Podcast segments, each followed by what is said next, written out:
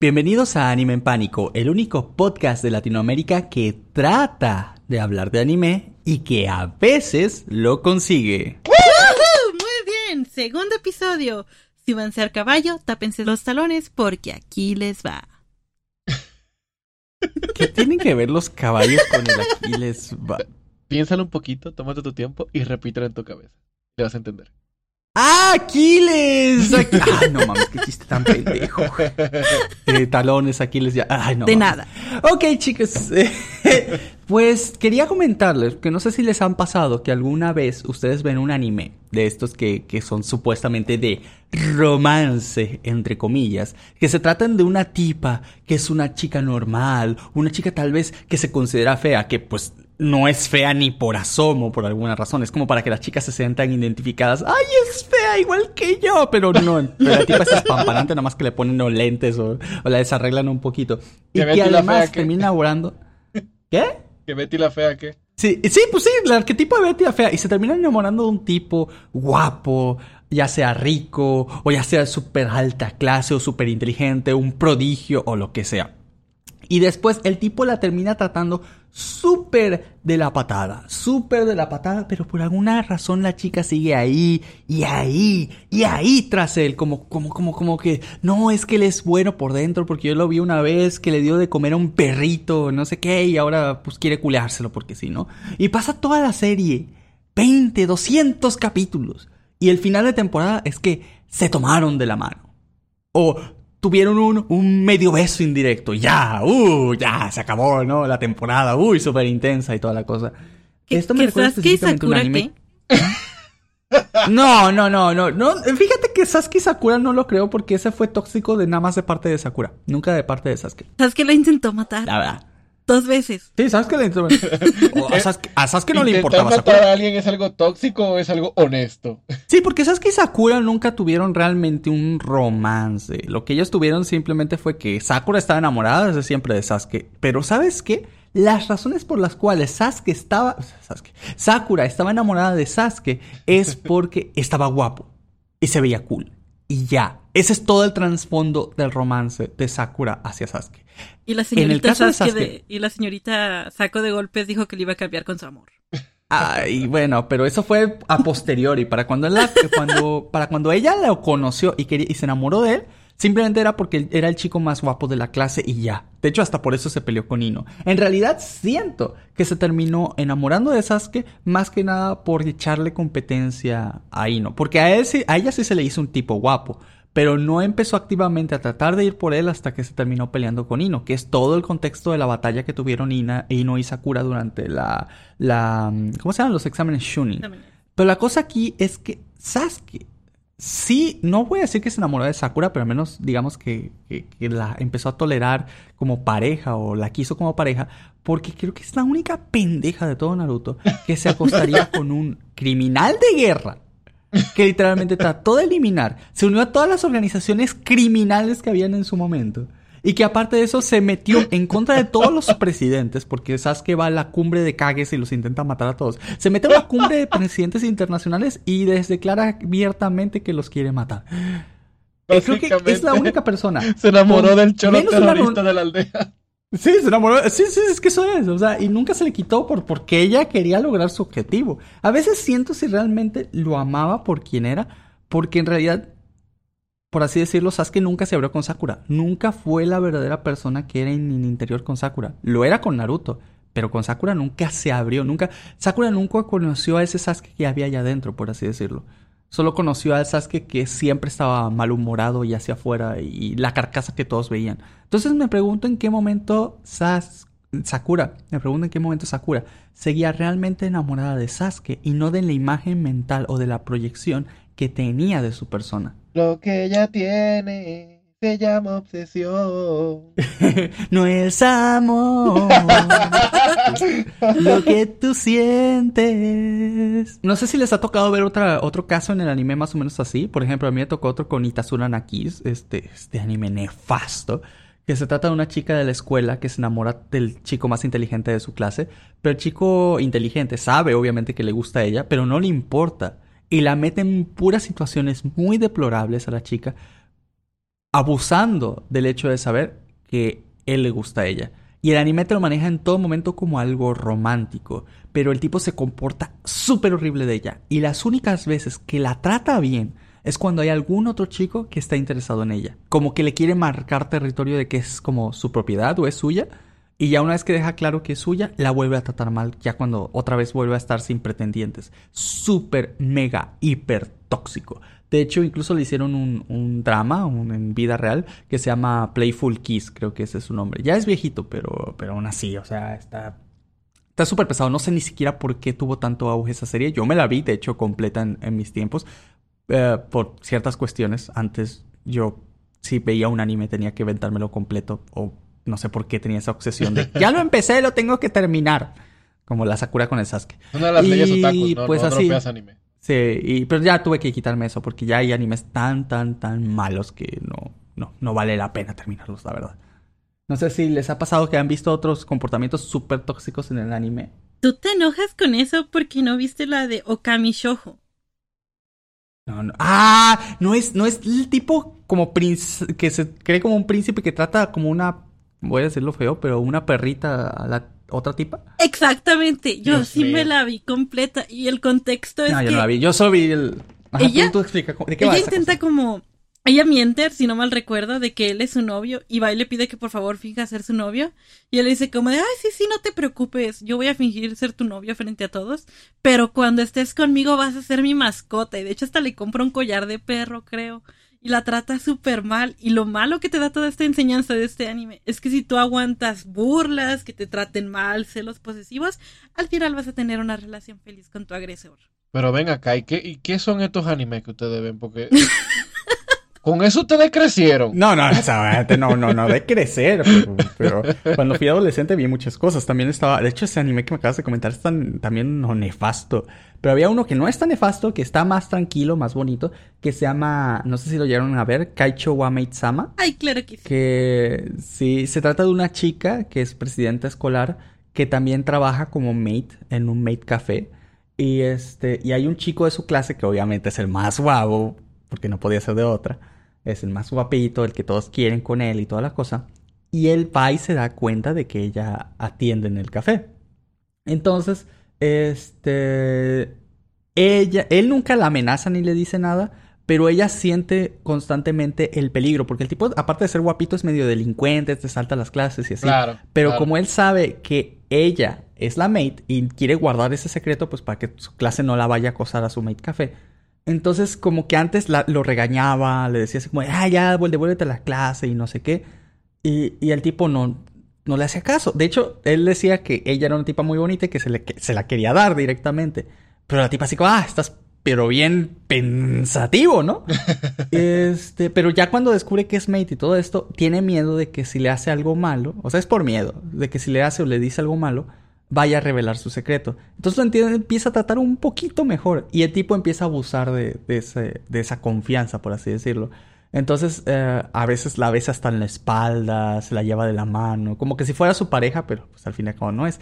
Y como en todos este tipo de animes que tienen como las chicas un estilo de síndrome de Estocolmo de aguantar al agresor, eventualmente la tipa se termina enamorando del chico.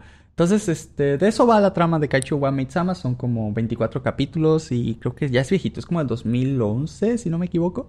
Por ahí, 2009 a 2011. Por ahí es el, el, periodo de ese anime. Este, pero sí, o sea, este, uno se sorprendería de la cantidad de animes que tienen estas tramas como de fondo, que están como conductas normalizadas en el anime, pero que si se llevaran a la vida real, de verdad serían muy tóxicas. Mira, yo sé si se les ocurre algún otro ejemplo. Yo me acuerdo tal vez no la más famosa, pero creo que nada más por el final puede que se sienta como algo extremo. Pero School Day sé como el caso contrario. O School Day sé como que todos los personajes que estaban ahí eran súper tóxicos. Sí, yo creo que es eso. Todos los personajes de School Day eran tóxicos. Bueno, sí. A su manera. O sea, digo, Tienes a la, al protagonista principal que es Makoto. A ver, para, que, para quienes no sepan, y esto no es spoiler, yo no voy a tener problema aquí de hacerles spoiler de esta serie porque no la recomiendo. yo creo que tú dar el spoiler ah. es hacer un favor a la audiencia. Sí, sí, sí, totalmente. Mira, el protagonista es un tipo llamado Makoto, el cual sale y de novio con otra chica llamada, no me acuerdo si era Kotoha, creo que se mm, llama la mm, tipa. Mm. Y, este, y, ellos son novios. Entonces ves su día a día de cómo estos se relacionan, se pelean, tienen problemas. Cotoja tiene problemas de inseguridad muy fuertes. Y a una persona con problemas de inseguridad, cuando eres su pareja, hay una cosa que no debes hacer. Y es serle infiel en la cara. Makoto se empieza a enamorar y empieza a salir y a vincularse románticamente con otra chica llamada Seika. La cual también, o sea, en realidad la tipa no, no, no, no era mala en un inicio, o sea, no, no, era, como su no es la mala de la película, ¿vale? Sí, era su mejor amiga, o sea, la tipa en realidad, primero, no buscaba el mal para Makoto, número dos, realmente no quería lastimar en un principio a nadie, en un principio. Y tres, empezó a tener sentimientos de amor, o sea, bueno, de enamoramiento genuinos por el protagonista. el problema viene cuando empieza el triángulo amoroso. Tienes a la novia que está con el novio, el novio la engaña con la otra tipa y pasan muchas cosas, porque aquí te va. El tipo se la pone como, la, toma como de relajo a las dos. Sí, y, y, aquí hay una, una, cosa que es que es de, de los pocos animes y escolares que toman un punto que yo no había visto antes en este sentido. Y es que utilizan un poco el tema sexual. Porque el tipo se las ponchó. El tipo se las ponchó a, las dos, ¿no? Tanto así que uno de Y muchas veces. Sí, y tanto así que uno de los plots de la trama... En primer lugar, de una vez les digo, todas las ovas de School Day son hentai, ¿va? Este, solo el anime es anime normal, sí. Sí, sí, sí, sí. De hecho, tiene que... Déjame apunto eso por aquí. Prosigue, sí. Ajá. Ok, ok. Eh, la cosa es que el tipo se las ponchó. Y esto es una, un plot de la trama porque una de las chicas, la, la Seika, digamos, como la segundona, que ya no quería perder a, Makoto, digamos que ya había como, como logrado que la quisiera y sintió que no quería perder ese cariño. Y por lo mismo ya no le importaba si, si, le bajaba el novio a su amiga. O sea, ya no le importaba. Ya lo que quería era quedarse con el chico. O sea, ya ahora sí se volvió una tóxica de primera. Y terminó haciendo y fingiendo como novela latinoamericana de que estaba embarazada. Porque obviamente el tipo se le había ponchado, entonces sí era lógico de que estuviera embarazada. Pero este, el protagonista no le creía, la otra novia tampoco le creía, a pesar de que sí existía la posibilidad de que eso existiera. Y el final es. Madres. Mira, todo esto hasta el momento había sido un anime de romance con problemas de, de chicos y adolescentes hasta el momento. Pero el capítulo escolar de School Days, para cualquier persona que haya visto la serie, es uno de los plot twists más extraños y más fuertes que ha habido para su época. Para su época. Ahorita, ahorita hay varios animes que son súper, mega, hiper tóxicos. Este, no sé si tú, Boy, te has escuchado de Happy Sugar Life, de pura casualidad. Sí, ese, anime es más maldito. Creo que es el nuevo School Days. Para mí ese es el nuevo School Days, el Happy Sugar Life. no, está ahí. la controversia. Dime. adelante, adelante. Ah, yo me acuerdo que cuando salió School Days, como que el boom del final fue como que era totalmente inesperado, choqueante por el nivel gráfico, pero también porque a nadie se le hacía que tenía sentido. De hecho, de hecho, déjame decirte que casi todos los finales del juego son así. Todos los finales son casi malos. ah, porque School Days está basado en un juego, ¿ok? Sí, sí, sí, está en un juego de ah, una novela visual, tiene 24 finales. Tiene 24 finales y casi todos son malos. Nada más creo que hay dos que son uno bueno, bueno y uno más o menos en medio. Pero casi todos son malos. ¿Ese no era donde supuestamente como que uno de los finales buenos se quedaba él con las dos muchachas al mismo tiempo? Sí, sí, sí, sí. Sí hay un final donde se queda con los dos. Es y es el final bueno. es el final bueno. De hecho, creo que es el final medio, porque una se embaraza y la otra se tiene que ir a no sé dónde o algo así. Pero, pero sí, creo que es uno de los finales. Es el final donde se muere. Sí, sí, porque en unos, unos se automueren, en el otro, este... El otro, nadie, nadie queda con nadie, todos quedan peleados y jamás se vuelven a ver. En otro, es el este, final bueno. Ese para mí es el final bueno. en uno el protagonista es en el que se muere, o sea, en realidad, como todas estas novelas visuales, ¿no? Que tienen un montón de finales extraños. Y la cosa es que, bueno, para los que no sepan, el final de Cool Days es que la novia que no creía que su amiga estuviera embarazada, le la abre, como abres tu cartuchera en tu salón de clases. Y le saca todos los lápices y saca puntas para ver. Y al final le dice, mira, no estabas embarazada, ya con, toda, con todos los útiles escolares de fuera. Entonces, este... Y aparte, a su novio, por hacerle el chistecito de, de, poncharse a, su amiga, va y, y, y, y hace que pierda la cabeza por ella. De forma muy literal y se lleva la cabeza de paseo por el Atlántico en un barquito para que disfruten el mundo juntos. De nuevo, de forma literal. es súper bizarro decir que un anime escolar termina con todos muertos muriendo. Y escúchame, y, es que este alguien que no haya visto School desde la audiencia puede sonar que, estamos, que, es en broma, pero es muy en serio. Así acaba el anime y no hay ningún indicio de, ninguna forma. Tú lo puedes ver 500 veces y no hay ninguna parte del anime que te dé un indicio de que esa es la dirección que iba a tomar el anime. de ninguna forma posible. Y creo que todo esto son como dos capítulos y ya. Es que es un trama escolar de, del día a día, así normal, tranquilo. Luego se vuelve un drama amoroso y luego termina todo, todo con masacre, muerte y destrucción y cumbia, o sea. Un típico día en Latam, básicamente. en Latinoamérica. Sí. Bueno, eso. Todo inicia como escuela, te enteras que estás en un chisme amoroso con una persona que ni conoces y al final hay una balacera, lo normal. Igual hay animes que no manejan tan mal la parte del romance. Por ejemplo. Me ah, consta. Recientemente. Mira, y Miki. Mira, y otro, ¿no? Mira, y Miki. No, pero mira, hablando en serio. Ese es otro ejemplo de síndrome de Estocolmo, pero en vez de ser por parte de la chica, es por parte del chico. Sí. Totalmente. E ese es muy buen ejemplo de lo que yo quería decir con School Days, que es lo mismo, pero, eh, pero en el sentido contrario, que el que sufre ah, de Estocolmo es el chico. Mira, y Nicky, un muy buen ejemplo. Pero ahora que tú estás mencionando animes de romance bueno, voy a aprovechar aquí para mencionar. Dilo tuyo. Pues, pues aquí ven. ¿qué? Ah, ya, ya sé, ya sé. Todo, todo, se sabe. Dilo tuyo. Dilo tuyo. aquí te un buen ejemplo de un anime que lleva un romance bonito. Y segundo, que de algo que tú te quejas mucho, Pani, que los animes románticos, sobre todo temas escolares, se acaba cuando inicia la relación, que es Clanat. Clanat, la primera temporada, es cuando ya los dos protagonistas son novios y después de ahí hasta que se casan, tienen hijos. No termina muy bien, bueno, sí termina bien, si de alguna forma, pero uno ve la relación pasar.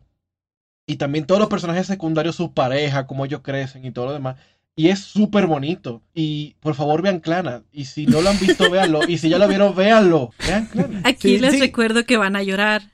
Mucho. Cada 8 o 10 capítulos es la medida de que van a llorar. Y mucho. Clanant es uno de estos ah, animes que fueron hechos por un estudio llamado Ki, que fue muy popular entre los años 2000 y sacaba muchos animes basados en novelas visuales, pero tenían un, un ¿cómo decirlo? Tenían un arqueotipo específico de novelas visuales que ellos adaptaban y eran novelas visuales que fueran como de vida diaria y que a la vez fueran tristes. O sea, que te dieran algún punch de, ponerte a llorar y a chillar a, último momento. Y es muy gracioso porque, de hecho, creo que, bueno, no sé si ustedes los conocen, pero está Air, está, eh, ¿cómo se llama este? Estaba Canon, estaba Clanant. Eh, tenían, eh, ¿cuál más? No, Angel Beats no era, no es de aquí. No, Angel Beats fue creado por Jun Maeda. Jun Maeda había trabajado también en Key y había trabajado en lo que es este Canon, Air, Clanant, justamente estos, estos que hemos hablado. Y después él mismo se cambió para crear sus propios animes. Y entre estos animes que él creó fue Angel Beats, precisamente, que si no lo han visto tienen que verlo. Es un anime muy bueno. Es de un chico que literalmente despierta dentro de una escuela y no recuerda quién es. Y en esta escuela parece que nadie puede salir de la escuela y al mismo tiempo todo el mundo, cuando hablas con ellos, este, parece que te dan como que frases muy estándar pero hay un grupo específico de personas que parece que hacen un desastre en la escuela y cuando él los va a conocer, que no quiere vincularse como que mucho con ellos, te das cuenta que todos ellos dicen que todos están muertos, que este lugar es como un estilo del paraíso y que tienen que protegerse de los ángeles. Y esto da lugar a una trama mm. súper rara e interesante que combina vida escolar y cosas de reencarnación, significado de la vida y varias cosas. Segundo que es una serie imperdible. La verdad es que yo me he reído en esa serie tanto como he llorado. ¡Wow! Eso, así puedes describir cualquier anime de aquí. Sí, sí, básicamente. Hay otro que también es bastante parecido, que también es de Yuma Maeda, que se llama Charlotte, que de hecho en su tiempo me encantó, me malditamente fascinó Charlotte. Charlotte va de, eh, otra vez, escuelas, chicos y llorar. O sea, es, una escuela de personas que tienen poderes, ¿no? Y este, pero estos poderes todos tienen como un precio que tienes que pagar por usarlos y son poderes muchas veces muy tontos. Pero la cosa es que este, esto escala demasiado feo porque lo pone en una perspectiva un poco realista. Si existieran realmente personas con poderes, aunque, aunque y todo el mundo intentara protegerlos, todos quisieran usarlos para, para su propio beneficio. Mafias, eh, gobiernos, de todo un poco, ¿no? Entonces, eh, al principio parece un drama escolar súper bonito y luego como en todo lo de lo de lo de Ki, lo de Yumaeda y todo esto, se vuelve algo súper sad, súper intenso. Entonces, creo que, creo que vale mucho la pena. Este se llama Charlotte. Y tiene otro que es Became a God, que Became a God, este, o como se pronuncia. La que se trata de una chica que dice que tiene a Dios en su interior y que puede saber el mundo y que dice que faltan, creo que, ¿cuánto? Eran cinco días para el final del mundo o algo así. Entonces, no, no, no, no, pero esta tipa se, supone que puede predecir todo, todo, todo. Y todas sus predicciones son perfectas. Y ella dice, en cinco días acaba el mundo. Entonces es una carrera de chicos de la escuela para evitar el fin del mundo. Que al final es triste. Que al final es triste porque, ah, spoiler, el fin del mundo no es en un sentido tan literal, pero sí lo es. Es, es, es, es muy triste, es muy triste y ese es como el plot de, de qué es el fin del mundo en esta serie. Está muy bonita. Pero en esos animes de X yo creo que son como...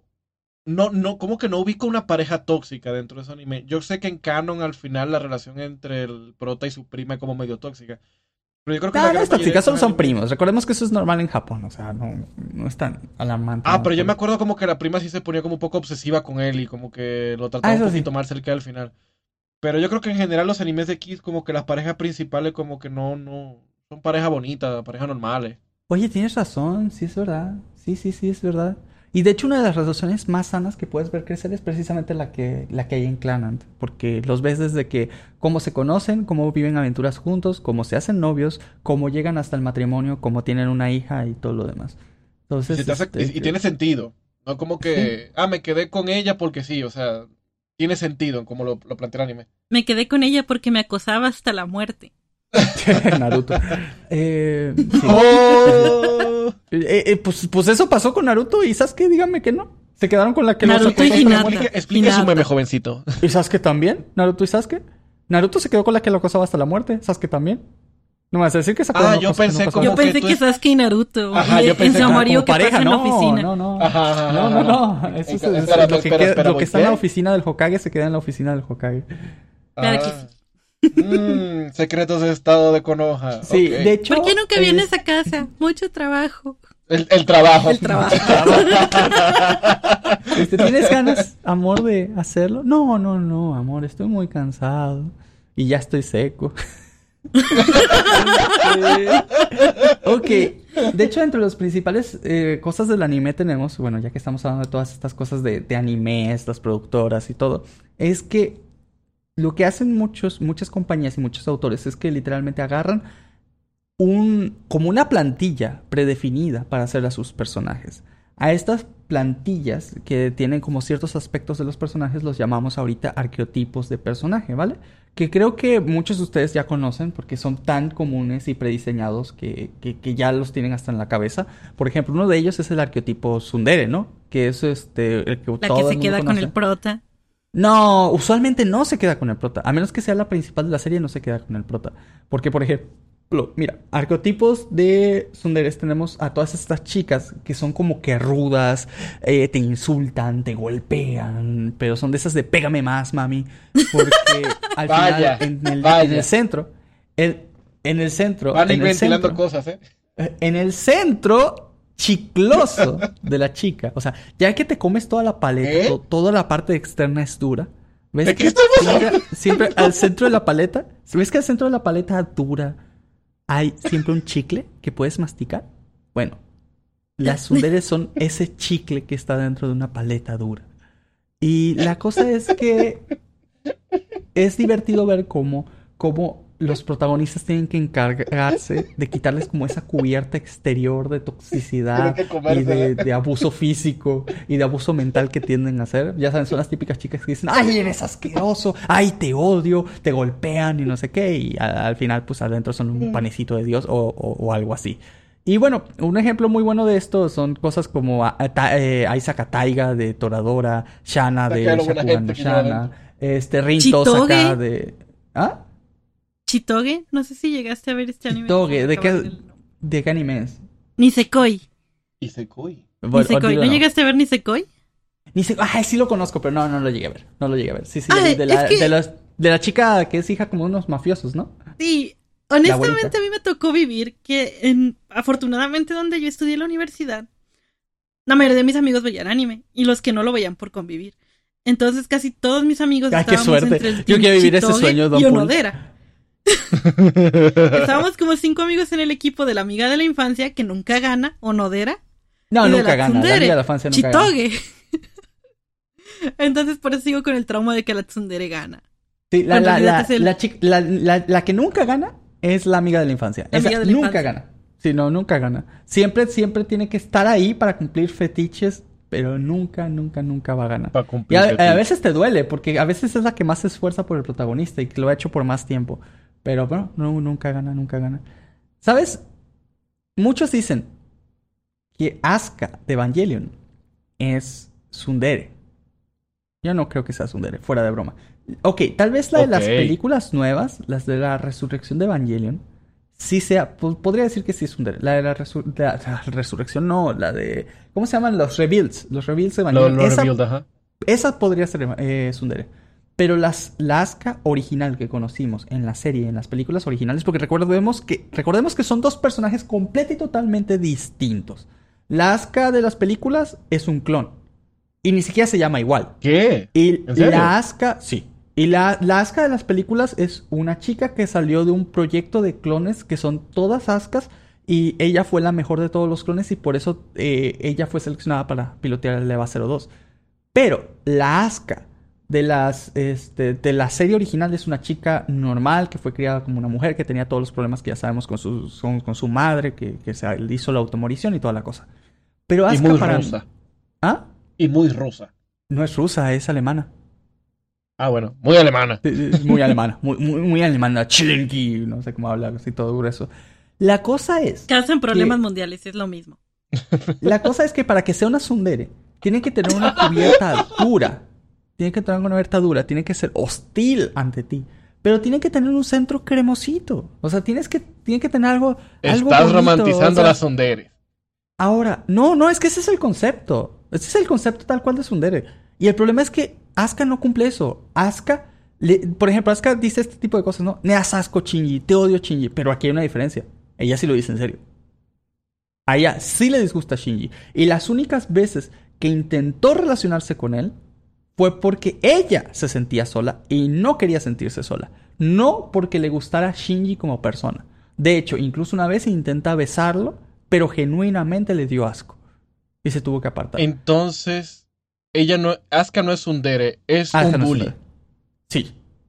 Asuka es un bully. A mí me sigue encantando como personaje, pero al César lo que es el César. Ella no es una sundere, ella literalmente es una persona odiosa. Entonces, los sunderes, si yo entendí bien, son gente que esconden su apariencia dulce por dentro con fingir que son fuertes por fuera. Sí, y pueden tratar mal a todos los demás, pueden, pueden, pueden, ser todo. Pueden ser genuinamente malas personas, pero el chiste es que tienen que tener un lado interno que, que no sea ese lado malo, pues. O sea, no pueden ser solo eso la persona. Tiene que por dentro tener un lado, digamos, amable, bueno, tierno, enamoradizo, algo, ¿me entiendes? O sea, tienen que tener algo en el centro cremosito, no pueden ser solo la cubierta externa. Y en el caso contrario, como, como por ejemplo Rey o Nagato, ¿cómo se llamaría ese? Esos son las, si no me equivoco, las cuderes, si no me equivoco, que son precisamente este tipo de personajes súper inexpresivos, que de hecho Q, que tal cual significa así como que frío, y son estos personajes misteriosos que casi no se expresan, no dicen nada, y de hecho casi casi se han dejado de usar en el anime, pero antes eran muy comunes, casi en cada anime que era de harem había por lo menos una kudere. A aquellos que son viejos, pues por ejemplo, podemos empezar primero por Rey Yanami de Evangelion. También está Yuki Nagato de Susumiya Haruhi, pero son puras referencias súper viejas. También tenemos a esta. ¿Cómo se llama la, esta chica? De Rosario. Rosario Vampire, que creo que nadie me va a entender esa referencia porque ya es viejísimo ese. ¿Era la que, la que tenía la paletita? Sí, la de la paletita Misore, Misore. Se llama Misore, la chica de hielo. Ella, ella es muy bonita la chica y también era Kudere. Entonces, todo este tipo de chicas pues que también se hicieron muy populares, pero últimamente casi no ha habido de estas. Quién sabe, tal vez a los japoneses les dejaron de gustar las calladitas. Ella es calladita. Claro que no. Lo del anime ahora son las morenazas. Ah, Ay, sí, güey, no mames, sí. Y, y, y, me las como con todo y papas, ¿eh? O sea, anime que tú me no sé por qué, pero me lo veo. Mira, últimamente, por ejemplo, entre las chicas morenas que he oído en el anime, a ver, una más o menos vieja es esta Yorichi de, de Bleach, por ejemplo. Este, aunque de las nuevas que son protagonistas está Haji, de Haji-sama Gakurenai, creo que se llama el anime, que es una chica demonio morena que destruyeron su mundo demoníaco y ahora vive en Japón uh, como camarera. Y se hace niña y se hace grande, así con poderes mágicos. Está también la, la, la típica, la de Nagatoro, la de Ijinarai de Nagatoro-san, que todos conocemos, a chica bully de, la escuela de preparatoria, pero que en realidad quiere a su protagonista, al, borrego del senpai. Tenemos a. Este, ¿Quién más tenemos? Ahorita hay una de una mate, la de Mate, Yashi, pero no me acuerdo cómo se llama ese anime. Y también está. como un niño, eh. Ajá, sí, está bien turbio, porque el niño tiene como 10 años y ella tiene como 20 y, y, y, si hay tensión sexual, y hay tensión sexual entre ellos. Lo normal. Uh. no, no, normal. Oye, pero, eso. pero es, esa, personajito moronito tienen un nombre de arquetipo en, en Japón. Ah, fíjate que antes, o sea, a las chicas que se bronceaban como tal, este, y hacían este tipo de apariencia, se le llamaban onda cángoro, creo. Era como canguro, pero cángoro. Y eran este, chicas que, para hacerse las malas, las rudas, se bronceaban la piel y aparecían morenas. Muchas de estas, eh, por ejemplo, Nagatoro está basada en alguien de este arquetipo. Uh, de arquetipo no, de este tipo de moda, por así decirlo. Pero otros personajes como Haji o la Mate no están basados en esto, porque están basadas básicamente como que si fueran descendientes de extranjeros, por así decirlo. Acuérdate que en Japón, en más del 90% de la población es de em, lo que se conoce de la, de la etnia Yamato que son estas personas de cabello negro o castaño muy oscuro, uh, piel, eh, bueno, ya sabes, blanca, amarillada, y todos son básicamente, digamos, no voy a decirlo tal cual, pero son muy parecidos entre ellos. Eh, y la cosa es que los extranjeros son muy poco comunes en Japón. Esto un poquito derivado a que las leyes de inmigración son muy difíciles de cumplir aquí, o sea, quedarse en Japón es muy difícil. Entonces, por eso casi no hay extranjeros que tengan tantos hijos. Y suponiendo que también tienen cercanos a China y a Corea, que son los países con los que mayormente comparten inmigración, esto hace que pues, ellos obviamente tienen diferencias entre los Han de China y los Yamato de Japón, pero aún así sus, sus, rasgos no son tan, tan diferentes, ¿no? Como con los otros, ¿no? Que tenemos gente eh, negra, gente morena, gente blanca, gente mestiza. O sea, tenemos, tenemos mucha diversidad en Latinoamérica, en, en América en general, por completo. O sea que por la poca diversidad que hay en Japón, esa gente que se tiene que broncear para verse de piel morena, pero manteniendo rasgos japoneses, tienen como su propio nombre. En ese caso. Sí, sí, sí, sí.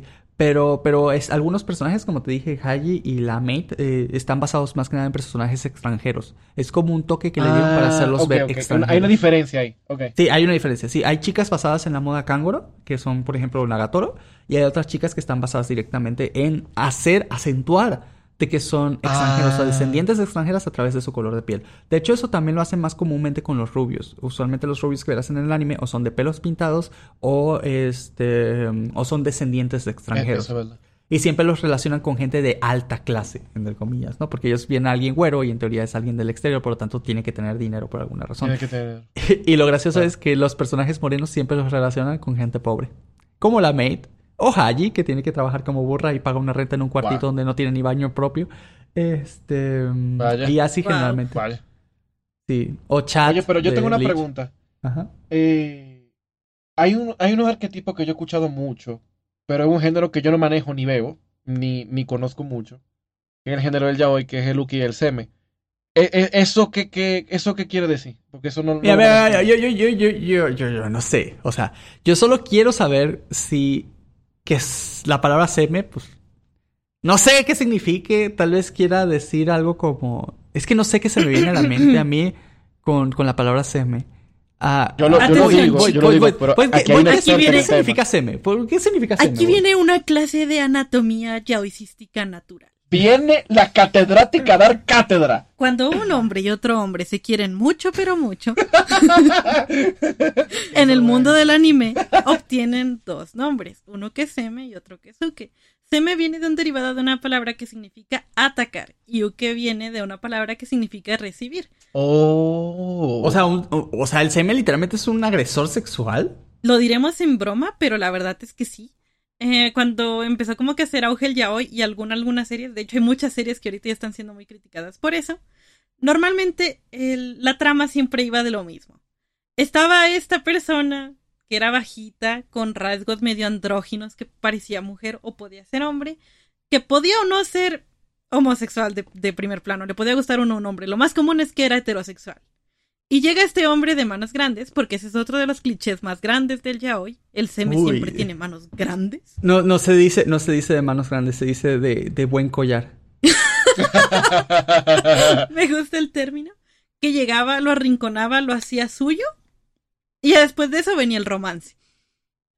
O sea, es decir, primero, ok, entonces ¿qué, estás diciendo que las tramas de los yaoi se tratan usualmente de un tipo grandote que somete y se la mete a un tipo chiquito y después el tipo chiquito por síndrome de Estocolmo hace que tenga sentimientos por, por aquel que lo pues que se que se la metió. ¿En pocas palabras? Sí. Primero, primero te la meto y luego te hago gay. O sea, y te hago gay con, con la metida. No, no, no, no, no me quiero ni cerciorar si eres gay. Si eres gay o no, no me importa. Ahorita te la meto y luego ya me dices que. si te gustó o no. Y si no te gustó, repetimos. Dios mío. la madre, no, no. Pero ¿qué, ¿qué anime es lo que ustedes ven? Dios ah, mío. El ejemplo de esto perfecto es Junjo Romántica, que fue uno de los primeros yaois que se hizo muy, muy populares.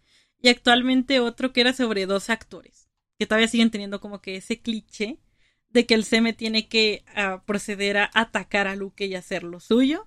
Luego de eso vienen una serie de actitudes tóxicas llamadas no puedes tener amigos, tú tienes que vivir para mí, será cuando yo quiera, donde yo quiera, aun si tú no quieres. Pero venga, que en este punto el yaoi es más tóxico que cualquier otro género del anime.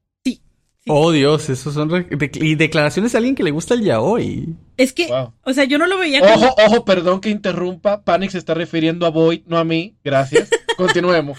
Porque yo consumí antes mucho yaoi, mucho yaoi, mucho, mucho, mucho yaoi. De hecho, me vi y me leí infinidad de yaoi y por eso es como que esta es la trama.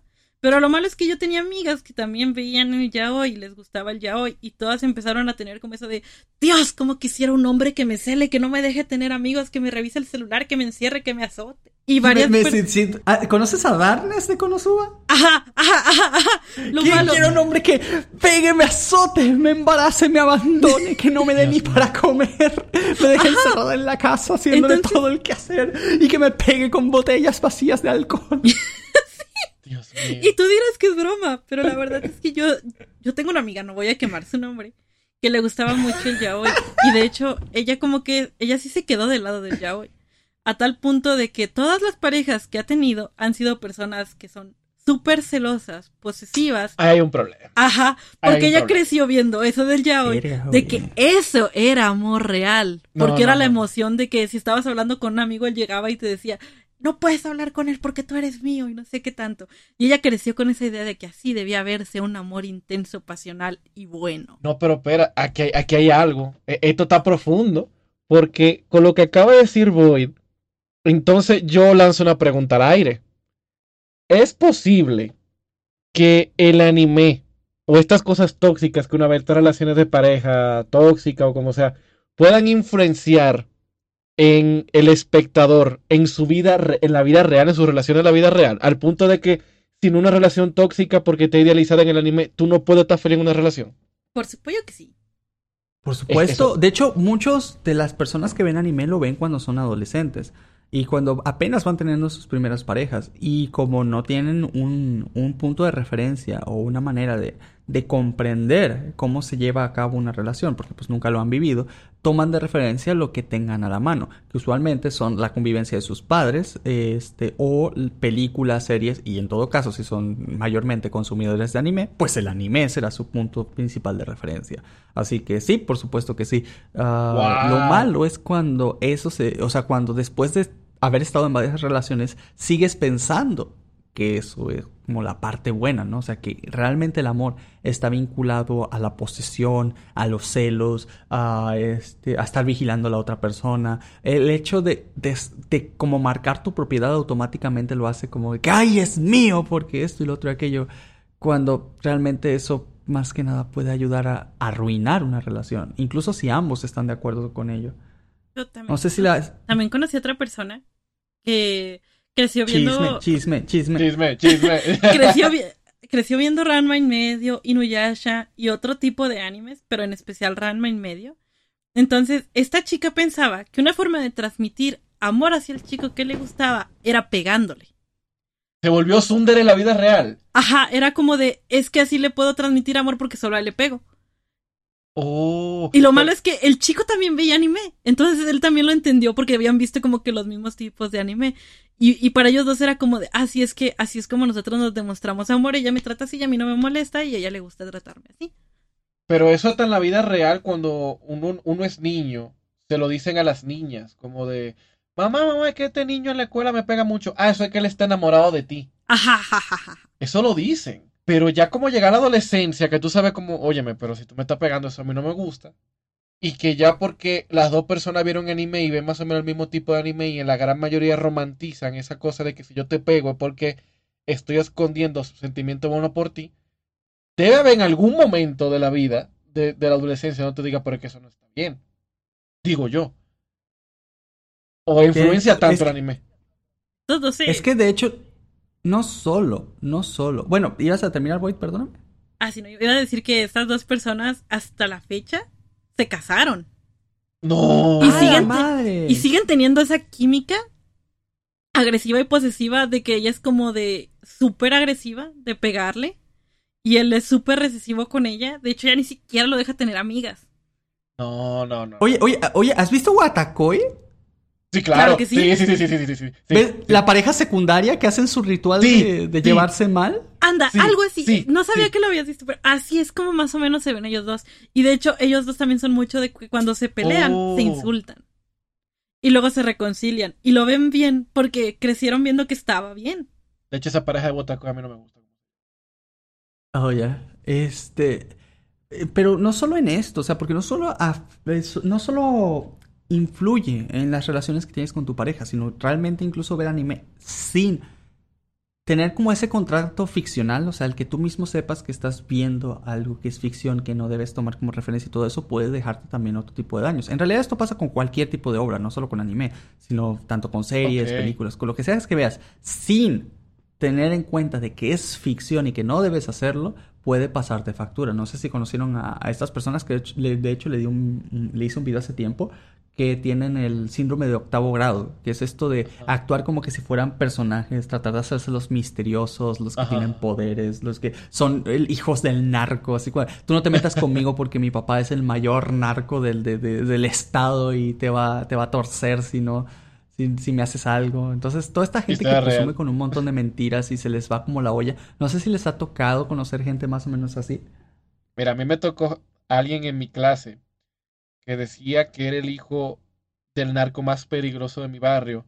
La diferencia es que no era síndrome del octavo grado, era de verdad. Ah, ¿En serio? sí, sí. No, no, no, lo tuyo está en otro nivel. Eh, eso no era síndrome del octavo grado, ese, ese sí daba miedo. Sí, ahí, ahí, sí hay, no, pues ahí sí hay que tener miedo. Eh, hola, me presento. La catedrática dar cátedra. Soy Boy. Ok, pues te escuchamos, Boy. Bienvenida a Otakus Anónimos. Voy. Perdón, síndrome de octavo grado. Pero. Un otaku anónimo y tengo un problema. ¿Cuándo le pasó, Boy? ¿Cuándo le pasó? La mayoría de la gente puede decir que tuvo síndrome del octavo grado o conoció a alguien que tenía síndrome del octavo grado. En mi salón de preparatoria éramos tres personas con síndrome del octavo grado. Y ah, la madre. Yo solo he conocido dos en toda mi vida. En mi caso, mi síndrome del octavo grado iba más a tener actitudes como personaje de anime, como ser exagerado. Llevaba incluso un bastoncito a la escuela porque me sentía un personaje que se llamaba Circus Bray. Y a todos les decía como de, ¡Uh! Pablito Kun.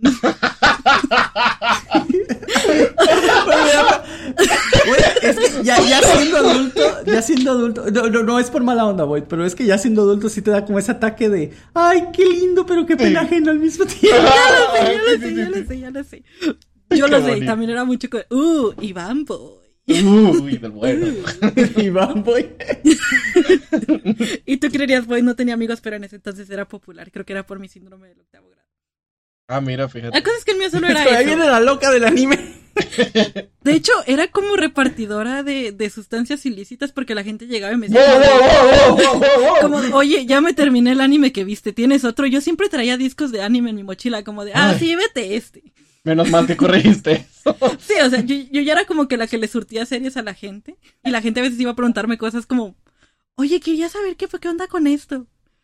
Y ya, realmente yo jamás me inventé nada, pero el síndrome más eh, intenso de mi salón lo tenía una chica que fue transferida en el segundo año de preparatoria, que venía de una escuela llamada el Cebetis. Para empezar, la historia que ella nos contó es que era un genio científico malvado que había explotado accidentalmente su salón del Cebetis, que por eso la habían corrido y que por eso estaba en nuestra escuela. Y todas como de ¿qué? Ok. ok. ¿Que tú eh, qué? Para, contexto, contexto, para la gente del exterior, el Cebetis es una, una serie de preparatorias públicas de México, ¿vale? Ajá, que está en todo México. Y la genio, entonces la genia malvada llegó aquí por, por eso. Ajá, y todo es como de no manches. Y eso hizo como que fuera interesante, ¿no? Porque mucha gente le empezó a hablar de no inventes, ¿cómo es que hiciste eso y este tipo de cosas y aquello y lo otro? Como una bomba, ¿no? pero como que le empezó a gustar este tipo de atención. Entonces hubo un punto en el que ella se empezó a ser mi amiga, empezó a hablarme, y hubo un día que me dijo, oye, es que tengo algo que decirte, pero es secreto. Y yo como de, ah, ok, dime, es que soy un vampiro yo. ¡Ah, la madre! ¿Qué tú qué? Y me dice, sí, soy un vampiro. sí, soy un vampiro. Mi familia era un estado de México llamado como un queso. ajá, hay un estado de, México llamado quesadilla? No, se llama Oaxaca, pero nosotros conocemos el queso ah. Oaxaca. Entonces me dijo como de, es que mi familia de Oaxaca, todos somos vampiros allá. Este chisme está que ni Televisa. Y yo como, ¿cómo que eres un vampiro? Vampiros oaxaqueños. E, e, el mundo ha cambiado para mi cabeza en el día de hoy. Su debilidad no es el ajo, es el queso. Y yo como, sí, yo siguiéndole la corriente, ¿no? Porque tampoco quería verme mala onda. Pero la cosa es que el secreto que me dijo a mí en secreto de confesión, se lo dijo a todos en secreto de confesión. Y luego de eso, como que la gente empezó a intentar dejar de hablarle, porque era muy ya extraño, porque en las conversaciones no era como una persona auténtica. Si a ti te gustaba el K-pop, a ella le gustaba el K-pop. Si a ti te gustaba el anime, a ella le gustaba el anime. Era como un, era un camaleón. Y como vio que estaba empezando a perder la atención de, lo, de nosotros, empezó a intentar llamar la atención de los profes, diciendo que sus proyectos los estaba financiando Disney. Wow. Sus proyectos ecológicos. Proyectos, eh, a ver, tenía proyectos ecológicos fuera de la escuela patrocinados por Disney. Pero ¿por, qué necesitó decir eso? ¿Qué pasó? Ah, porque quería la atención y la avalación, de, la avalación de los profes, porque ya no tenía la nuestra, porque ya nadie le quería hablar, porque todos ya se habían dado cuenta de que todo lo que decía era mentira. Incluso una vez dijo que era como una rockstar y que iba, que tocaba la guitarra y que iba a conciertos y un profe le dijo, ah, pues ¿por qué no haces la, la apertura de ceremonia de la escuela? Y lo malo es que ella dijo que sí, y cuando... Pues, y sí, por lo menos sabía tocar. No sabía tocar nada, no, no, ni siquiera sabía poner bien la mano sobre la guitarra. Y cuando salió todo mal y el evento se arruinó, ella dijo que era culpa de la escuela porque no sabía configurar las bocinas. ¡Wow! Güey, esto, esto, esto, esto, como dice el meme, esto ya no es divertido, de verdad. No, es triste. está muy triste. Eso ya un punto, eso ya cae en mitomanía, yo creo. Sí, no, ya eso es mitomanía, eso es mitomanía. Ahora, qué curioso que tu clase, perdón, o sea, ella llegó de, de, de, ser una genio que, que, explotó un aula y le empezaron a, empezaron a creer que era una mentirosa cuando dijo que era una vampira de Oaxaca. Eh, sí, sí, sí. Hasta ese punto, ¿no? Hasta ese punto. Éramos bastante. Bueno, también, ajá, pues al final es preparatoria y secundaria, ¿no? La, la, gente es un poquito más. y el otro. Ay, no, por favor, gente de preparatoria y secundaria. no hagan eso, por favor. Y el otro síndrome del octavo grado era creo que el más interesante y divertido.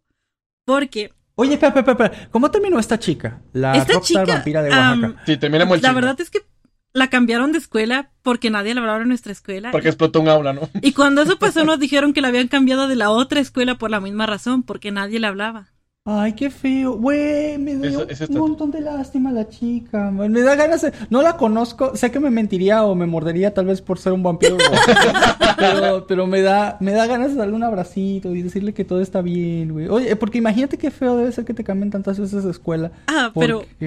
Porque te quedaste sin hablar. Aunque haya mentido, aunque haya hecho todo. Pero parece que todo eso eran intentos genuinos de tener atención. Aunque bueno, no la conocí, tú la sí, no sé. Ajá, también me acuerdo que se había, según ella era muy popular en Oaxaca con sus amigos vampiros. Wow. Sonará mala onda. Pero ella se creaba cuentas falsas de Facebook, que eran sus amigos, pero eran fotos de artistas. Ay, no. Ni siquiera era un buen intento de un perfil falso. Entonces, hace poco, gracias precisamente a cierta red social, me di cuenta de que ella todavía tiene su síndrome del octavo grado. Ay, no, no. Todavía, güey. Ajá, porque, o sea, yo la, yo sé por alguien en común que ella sigue viviendo aquí en, este pequeño pueblito. ¿En dónde estás? ¿En dónde estás? Ajá. Y ella en su biografía y en todo eso dice que ella está trabajando Ay, no. para Facebook. Ay, no. Bueno, media gente en Facebook pone No, no, pero ella se lo cree. Ella toma, ella toma fotos de Pixel, supongo, de pantallas que tienen como código y ella como de aquí programando Ay, la nueva no, interfaz. No, no, no. Pero es que eso ya no es ni siquiera octavo grado o algo. Yo creo que ni siquiera psicológico, llega a un nivel psiquiátrico. A cierto, tal vez no tan elevado, pero eso requiere una atención médica, no sé si urgente a este punto, porque ya tiene que tener como más de 20 años tiene que tener, supongo. Pero e, es, eso necesita una ayuda psicológica urgente. Ay, de verdad me da muchísima lástima, porque pues obviamente supongo que no, no, no tuvo la manera, de, digamos, sana de salir de, de, todo esto, o alguien que la fuera guiando para, para cómo hacer una convivencia social sana. Sana, ajá, sin mentir. Me da, me da, me da mucha cosita, me da mu mucha cosita esta chica. O sea, no la conozco, seguramente ha mentido un montón y lo que sea, pero, pero de verdad me da, no sé, me, me da Da un cosita. estilo entre Uh -huh. ternura, lástima, este, no sé cómo explicarlo. Pero bueno, decías que había otra tercera persona todavía. O sea, sí. ya que estamos con el club del... Del chisme. El club del síndrome del octavo grado. El otro sí era muy divertido uh -huh. porque era este compa que se veía Naruto ah, chico, y cuando okay. llegaba adoptaba la personalidad de Naruto. ¿Cómo? Pero cómo, durísimo. Ajá, o sea, él, si veía una serie anime, por ejemplo, estaba viendo Naruto, él traía su banda de Naruto y se ponía a hablar como Naruto, incluso terminaba las frases diciendo date bayo. Ok. Y él se sentía el personaje y ya después cambiaba de anime a Bleach y ahora traía su, su guante de Rukia. Ok, ok. Y ahora era un Shinigami. Entonces éramos esas tres personalidades en un salón. Perdón si hay alguien de mi salón escuchando esto. Sé que su. sé que hicimos su vida escolar muy random. No te preocupes, uno está cuidando a su hijo ahora que Hokage y la otra anda con Edward Cullen y, y Vela. y la otra anda aquí. y la otra anda en un podcast de anime. y la otra está en un podcast de anime. Oye, pero también hay que ser justos. De estos casos, por lo menos dos si eran porque veían anime y como que maduraron después de. Y la ah. otra ya cosa un poquito más psicológica. Es que esta chica era vampiro porque estaba viendo Vampire Night, ese anime viejísimo de ah, vampiros. Que, uh, Pero se agarró de ahí, no fue como un síndrome del octavo grado tal cual. Es que ella como... se lo creía porque cuando dijeron que iban a cambiarla de escuela y cuando ella nos dijo que se iba a ir de escuela, nos dijo que se iba a ir a la Academia Cross de Oaxaca. Ah. Ay, perdón. Ay, perdón. Los de la Cruz de Guadalupe, ¿no? Ay, no. Ay, no. de santa. Ay, Dios. Ay, qué, qué, qué, intenso estuvo eso. Yo no, no. Fíjate que obviamente yo tuve mi, mi, mis casos este, de conocer a personas con síndrome de octavo grado. Pero. Ay, Dios. Yo en mi caso conocí a una persona que decía que venía. De hecho, dos. Ay, Dios, no son dos, son tres personas. Dos de ellas decían venir de otro país. Una decía que era de Estados Unidos, otro decía que era de, de Europa. Y otra persona que. Este. Um, eh, creía que su familia tenía una maldición y, y muchas cosas ahí relacionadas. Oh, wow. Lamentablemente, a diferencia de ustedes, no puedo revelar nada de información porque sigo hablando con varias de estas personas, así que eh, no quiero que me maten. Ah, ¿Están escuchando mismo, el podcast? Entonces, no es personal. Sí, si estás escuchando el podcast, personitas de por ahí, los quiero mucho. Los quiero Ustedes mucho. saben quiénes Y es que, pero, pero, es que me tocó verlos cambiar, ¿sabes? A mí, a diferencia, me tocó verlos cambiar, como, como les sigo hablando incluso al día de hoy a casi todos. Fueron etapas. Me tocó ver me tocó ver como esa etapa súper exagerada que tenían y como poco a poco conforme te vas abriendo con ellos, ellos también se van abriendo contigo y te vas vinculando como que más en su vida personal, ellos ya saben, a ver, ellos ya saben que están mintiendo. Tú, ellos ya saben que tú sabes que están mintiendo. Claro. Así como que le bajan, o sea, así como, ¿para qué dice mentiras si ya sé que este tipo ya sabe? Uh -huh. Entonces, este, y, y se empiezan a abrir ahora sí más como la persona de adentro, la verdadera. Aunque tarda varios años. En realidad, la mayoría de las personas la mayoría de personas que conocí con este tipo de, situaciones empezaron a mejorar como a partir de los 18, 19 años. O sea, sí, sí tarda como que un ratito. Ah, pero y todos ellos, pues fue aproximadamente en los tiempos de entre secundaria y, preparatoria que, lo tenían. Y siempre para hacerse ver más interesantes, para tener más atención de la gente a su alrededor, o porque a veces no habían como que definido una personalidad o nunca se relacionaron como que mucho con la gente y adoptaron todas estas cosas que veían como una manera de, de integrarse, ¿no? O sea, ellos veían cómo los personajes de series, películas o en específico anime se relacionan con sus amigos y trataban de adoptar esas mismas este, conductas porque pensaban que era lo normal, que era lo, usual, porque no tenían otro punto de referencia y no tenían otros amigos con cual saber cómo comportarse.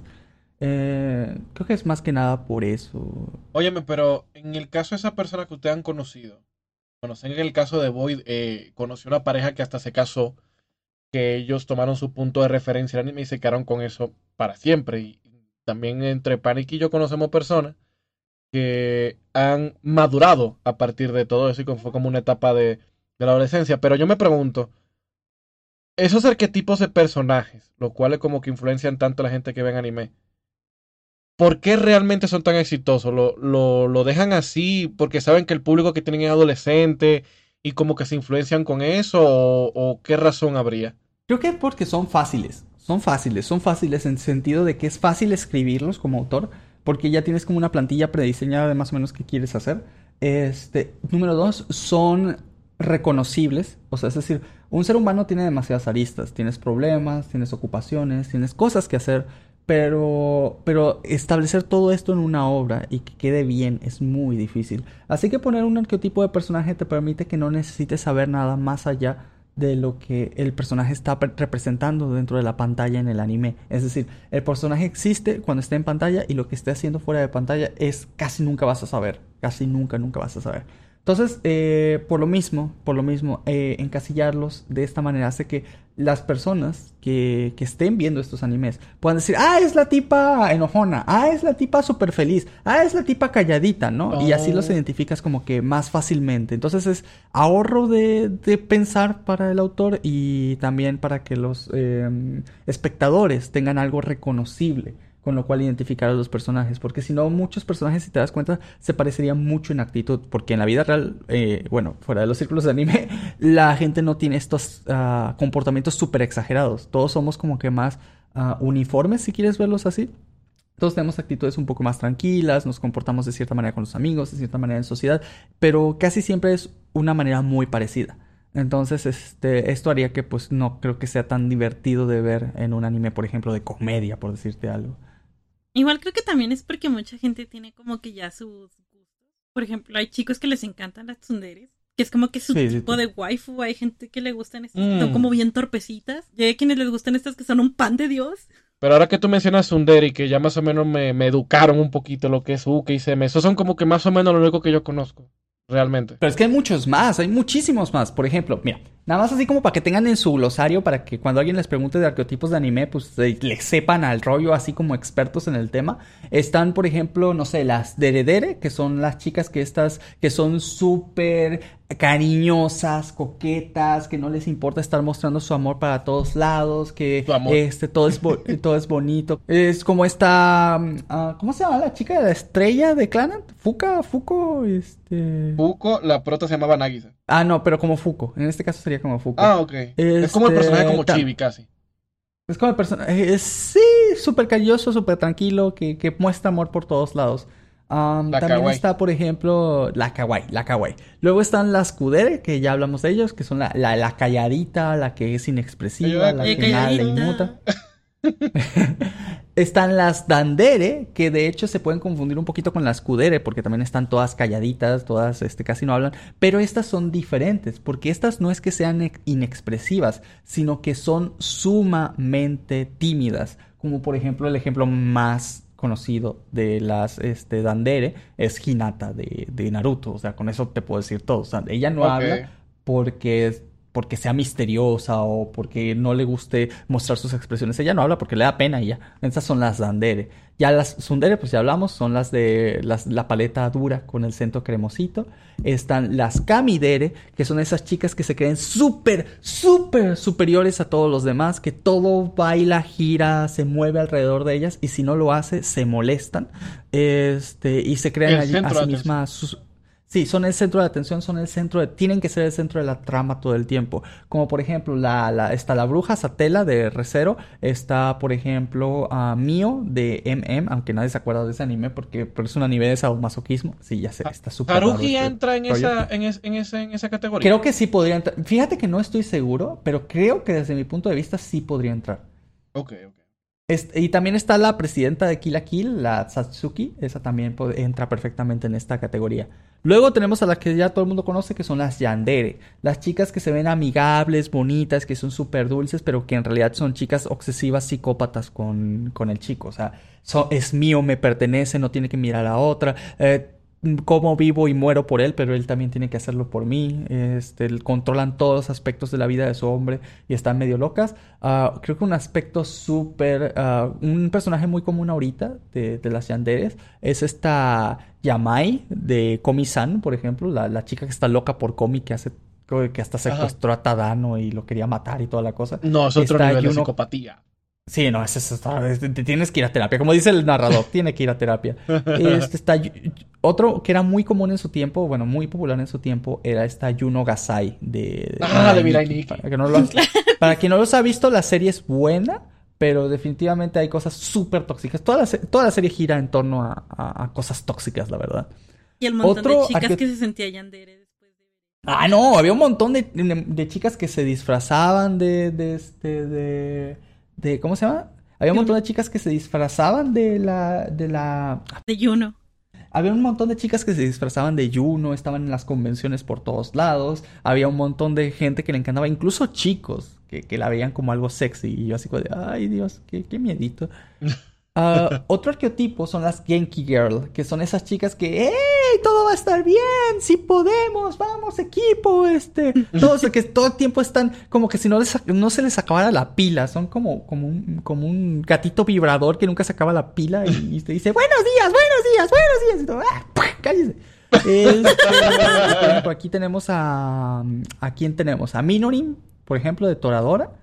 Tenemos a mm, Honoka de Love Live. Tenemos todo ese tipo de chicas súper, súper felices que no dejan de molestar con eso todo el tiempo. pero bueno, así es.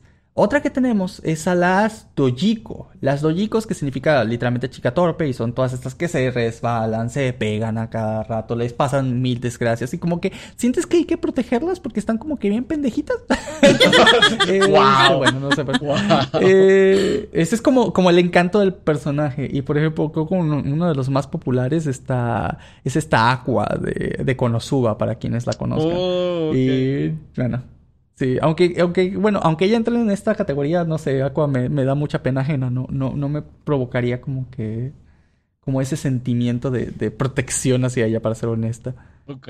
Ah, también están las Sun que son estas chicas que son amables, amorosas, pero en el interior. Por fuera eh, se ponen a maldecir, se ponen a insultar. Y se parecen demasiado a las Sunderes, por eso el Sun Sun. Pero la diferencia aquí es que ellas saben que están haciendo algo mal, a diferencia de las Sunderes. Las Sunderes piensa que su manera de esa capa exterior y la interior tiene que ser así porque si no la van a dañar o lastimar o porque es su actitud. Pero en el caso de la Sun Sun, en realidad son muy, muy fáciles de que se depriman si hacen algo mal o si hacen sentir mal a alguien. Pero su forma normal de expresarse, este, de, hablar, es muy tosca y, puede parecer agresiva. Entonces, digamos que son como sunderes que están conscientes de que son sunderes y que, y que se eh, agüitan cuando le hacen sentir mal a alguien más. Es, es extrañísimo. Y este arquetipo se le llama este, Sun Sun. Y un ejemplo es esta Ririchio, que es una chica bonita de Ino Forboku. Y pues básicamente ese es uno de los problemas principales de la serie, me acuerdo. También están las chicas yankee o los chicos yankee, que son una... Eh, que en primer lugar, me da como, como mala espina de por sí que se llame yankee. O sea, porque, utilizas un término extranjero para esto? Pero se supone que son personajes que son delincuentes y violentos. Oh, wow, wow, Porque algo tenía que ver con este. Hay algo personal de Japón a Estados Unidos. Hay algo personal. Sí, hay algo personal ahí. Como, como que algo quieren decir. Como que, como que dos bombas atómicas no fueron suficientes. Sí, eh, no mames. No sé si Este. También tenemos a las underes. No sunderes. Underes. Que oh. son las chicas que son como las esclavas dentro de una relación. Como dijimos hace rato. Vaya. las de Playful Kiss que son como que maltratadas y tienen que hacer todo por complacer a su amo. Bueno, en este caso a su amor, perdón, a su amor. Me faltó una R ahí. Nada más. Sí, me faltó una R, sí. Están las mayaderes, que son las chicas que aman la mayonesa. okay, no. Mayonesa este, Son personajes. Mayonesa McCorney.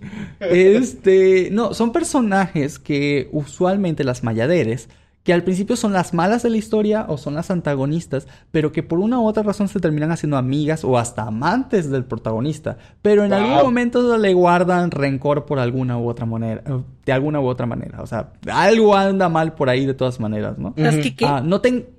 ¿Ah? Sasuke, Sasuke, como Sasuke, sí, como Sasuke, como Sasuke Naruto, sí, sí, También están las Nianderes, que son las chicas gatos, básicamente, no, no, que tienen esta actitud como estilo animalesco. Esta es creo que de las más usadas ahorita. También están las utsuderes. Todo aquí es sudere, udere, mudere. Todo Todo termina en dere. Todo, es, su y termina en dere. Y son estas chicas que son como que tristes, o bueno, chicos también pueden ser deprimidos, que hasta pueden tender, que hasta pueden tener tendencias, ya sabes, de la automorición. Y este, hayan sido porque sufrieron bullying, eh, algún tipo de crueldad cuando eran chiquitos, los dejó la novia, les pegó el papá, entonces sí, pues ya, tienen, están deprimidos La morrita de los ojos tristes. También está el arquetipo Moe, que son estas chicas bonitas, chiquitas, abrazables, todas apapachables, bien panchonchitas, bueno, no, pero que usualmente está relacionado con chicos pequeños, pero no lo incluí porque la palabra moe originalmente era una manera de referirse a los fetiches en Japón. Por ejemplo, podías decir que tenías un moe por las chicas de las gafas, que a esto se le conocía como oh, meganeko. Es como decir un crush, pero más por el lado sexual. no sé, sí, como, como un gusto personal. O sea, yo, sí, no sé si un crush, pero puede ser un fetiche. Yo tengo un fetiche con, con las chicas de lentes. Yo tengo un fetiche con las chicas de pechos pequeños. Yo tengo, y eso era un moe. Entonces, Ah, y usualmente estos fetiches no eran sexuales. O sea, este tipo de fetiches eran fetiches de gustos, pero no llevando al lado sexual. Y como se relaciona esto de que, es un fetiche de. Es algo que te atrae, pero no de manera. O sea, que te encanta, pero no de manera sexual. Por eso se empezó a usar para los personajes chiquitos. Entonces, ah, y bonitos. Porque obviamente no le vas a meter un fetiche, pues raro o sacado de onda a un, personaje que está todo chiquitito. Ese, ese tiene otro nombre, ilegal. Ah, eh, ilegal, sí, ilegal. Y por eso se empezó a... este, o jugador de Genshin, como tú gustes conocerlo. Básicamente, ok. Dicho por un jugador de Genshin. Vaya. Pero mira, ya eh, yo aquí me estaba haciendo unas cuantas preguntas, o estaba más, más, más bien entrando en conciencia mientras tú me estabas aplicando ese tipo de, de arquetipos, de que eso no solamente es exclusivo del anime, tienen esos nombres tal vez porque así lo, lo denominó la cultura japonesa o la cultura del anime, pero todos esos arquetipos existen en todos los otros medios. Existe en el cine, existe en la televisión, existe en la animación. Pero mientras más lo pienso, también me doy cuenta de que esos arquetipos como que caen mucho cuando son tipos de, de narrativas para adolescentes. Porque esos tipos, por ejemplo, de parejas tóxicas que mencionamos hace rato, tanto en el yaoi como en los géneros románticos heterosexuales, por decir de una forma, eso se aplica a cualquier novela adolescente que hayan salido en los últimos 30 años, sino que más. Igual a películas. Igual a películas románticas o películas adolescentes. O sea. Pero creo que el, condimento aquí es que Japón los hace muchísimo más marcados y exagerados. Muchísimo más que en las novelas europeas o, americanas. En la, mayor, en la mayoría de los casos, no todo el tiempo, pero al menos que digamos que el común denominador es que los japoneses lo tienden a exagerar mucho al extremo. Ajá. al menos eso es lo que yo pienso. Pero, por ejemplo, si tú te, pones a tú te pones a pensar en las historias maduras, tanto japonesas como eh, de, este lado del charco, no pasa tanto. Porque yo te puedo poner el ejemplo de Death Note, que no tiene todos esos arquetipos, o por lo menos no los, no los bastardiza tanto, no los usa tanto, por decir una palabra más bonita. Pero hay películas, por ejemplo, que son un éxito, como por decirte algo, After, donde el protagonista masculino es la cosa más tóxica del mundo. ¿Ok? Ah, Pero si tú te pones a pensar también, eso pasaba en cosas como por ejemplo en Twilight. ¿Ok? De que el protagonista masculino era el calladito, el todo cool, el medio bravuconcito, el medio delincuente que se saltaba clases. Y nunca se queda con Jacob, maldita sea, que debía ser su pareja, ah, que le trataba bonito, que la que se llevaba bien con Bella, etcétera, etcétera. Y hay, hay un incontable mundo de ejemplos. Y, mi punto con esto es de que muchos de estos arquetipos, para tal vez que se le haga difícil de, de comprender cuáles son, o que se le hagan como que muy ajenos, no son tan diferentes a lo que nosotros estamos acostumbrados a ver, solo que tal vez nosotros le pondríamos otro nombre, que en vez de Sundere sería el chico malo, que al final de la, de la historia casi siempre tiene un corazón, como tú dijiste, todo bonito, y que fue evangelizado por la protagonista y le enamoró, etcétera. Que estamos de acuerdo que siguen siendo comportamientos totalmente tóxicos, ¿ok? Completamente. Pero de todas formas sigue siendo como ese tipo de arquetipos, tanto de personajes como de, historias, donde eh, la protagonista bonita, toda buena onda, se enamora del abusador o al revés sea heterosexual o sea homosexual. E igual la, la, la, muchachita que es muy tranquilita, o el tipo todo enérgico, etcétera. Como de que, a pesar de que sean como dos culturas totalmente diferentes y hasta los medios puedan ser un poquito diferentes, como que esos arquetipos también se comparten y casi siempre, como yo lo entiendo, como que va a la audiencia eh, adolescente. Nada más una cosa, y es que te voy a decir que cuando nosotros hicimos una, una maratón de Crepúsculo, me acuerdo que estaba mi mamá y mi papá con nosotros, porque a mi mamá le uh. gustaba Crepúsculo. Y me acuerdo que en una película, precisamente hablando de lo de Jacob, me acuerdo que Jacob se queda con Bella cuando están buscando a Edward. Y Bella se estaba muriendo de frío, porque no me acuerdo si está en una montaña o algo así, y el Jacob la abraza, ¿no? Y, le da calorcito para que, la Bella no, se muera.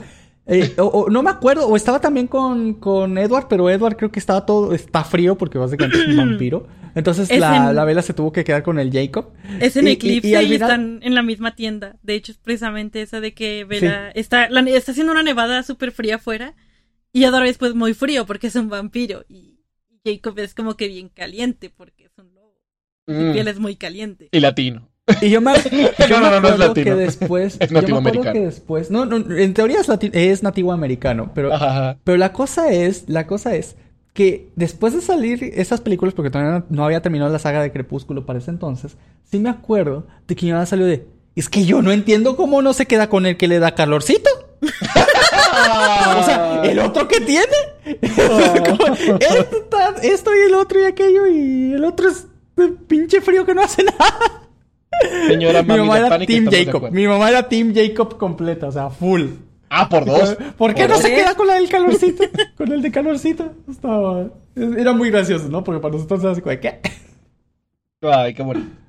Pero fíjate, ahora que tú dices eso, de que es una muestra de que los arquetipos se comparten un poquito entre las dos regiones, porque Fácilmente tú puedes poner a Edward como ese personaje todo frío, literalmente, y cool. Y Jacob casi llegando al amigo de la infancia, en cierta forma. O el que te trata bonito, el que te entiende, pero no se va a quedar con él, se va a quedar con el malandro. Sí, no, no, nunca te quedas con el amigo de la infancia, regla de cualquier hora. Si te vas a quedar entre... Si te vas a quedar entre el hombre lobo con actitud de perrito hogareño, te vas a quedar con el vampiro. Siempre te vas a quedar con el más malo de la lista. Pero ¿sabes qué le gana a Jacob? ¿Sabes qué le gana a Jacob? que no le puede competir ni a Jacob, ni a Edward, ni a nadie en este mundo? ¿Qué cosa?